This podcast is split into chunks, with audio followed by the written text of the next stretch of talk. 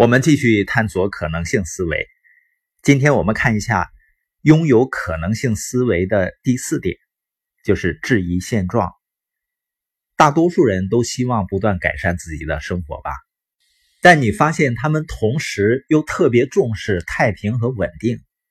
人们常常会忘记，你不可能既要改善又保持不变的。你要成长，就意味着改变。而改变呢，就需要挑战现状。如果你希望有更大的可能性呢，就不能安于现状，而且你要有思想准备。一旦你成为有可能性思维的人，你就要面对很多希望你放弃梦想、接受现状的人。成功者是拒绝接受现状的。我看到在十一月六号，王石发的一个微博，他是这样写的：“如期开始人生清单上。”又一项梦想和挑战：以色列希伯来大学为期两年的犹太文化研究和希伯来文学习。昨日凌晨抵达，今早注册后开上首堂专业课，过瘾。斜杠人生，让灵魂跟上脚步。你有没有发现这些真正成功者的秘密？他们因为追求成长、痴迷成长而获得成功的。而且呢，他们永远都在挑战现状。那你说，生活中大多数在舒适区的人，他们真的是满足现状吗？实际上，我看到的很多人他是不满意的，但是呢，在自欺欺人。在我看来啊，一个人要想真正过上高品质的生活，生活的幸福美满，就要从停止自欺欺人开始。比如，有的人会说啊。有钱也不一定幸福啊，这是非常典型的自欺欺人的说法。没钱就更不容易幸福啊！我还曾经听过一个人说啊，我很穷，但我有骨气。他说的好像是富人都没有骨气似的。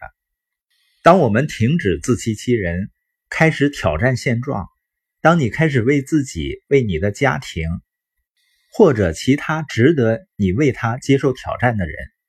去探索更大的可能性时，你会发现，就在你听播音的当下，在世界各地，是不是有很多具有可能性思维的人正在思考着如何治疗癌症，如何开发新能源？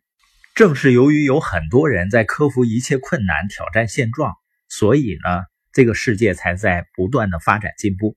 第五个培养可能性心态的最佳办法呢，就是提醒自己。要梦想的比平常更远大一些。大多数人呢都太小家子气，想法太小，不够宏大。反正梦想也不用上税。柯蒂斯就建议，计划应该定的要多神奇就有多神奇，因为二十五年后，所有的计划都会变得平庸无奇。计划要定得比起初的设想宏伟十倍。二十五年以后，你会纳闷儿。为什么当初没把计划定得再宏大五十倍？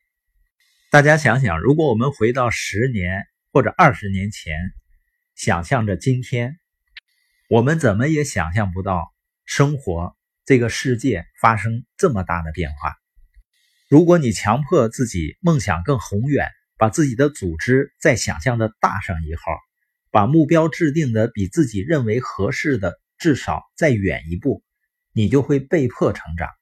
这也会使你开始相信更宏大的可能性。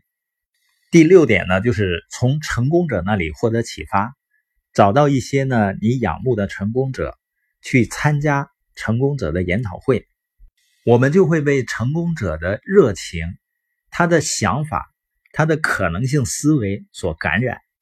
对于可能性思维，你可以叫他渴望成功的意志，或者是相信自己的能力，不管你叫什么。我们都知道一点：认为自己什么都做不到的人，一定会一事无成的。但如果你认为自己可以做到，你就做得到。这就是可能性思维的力量。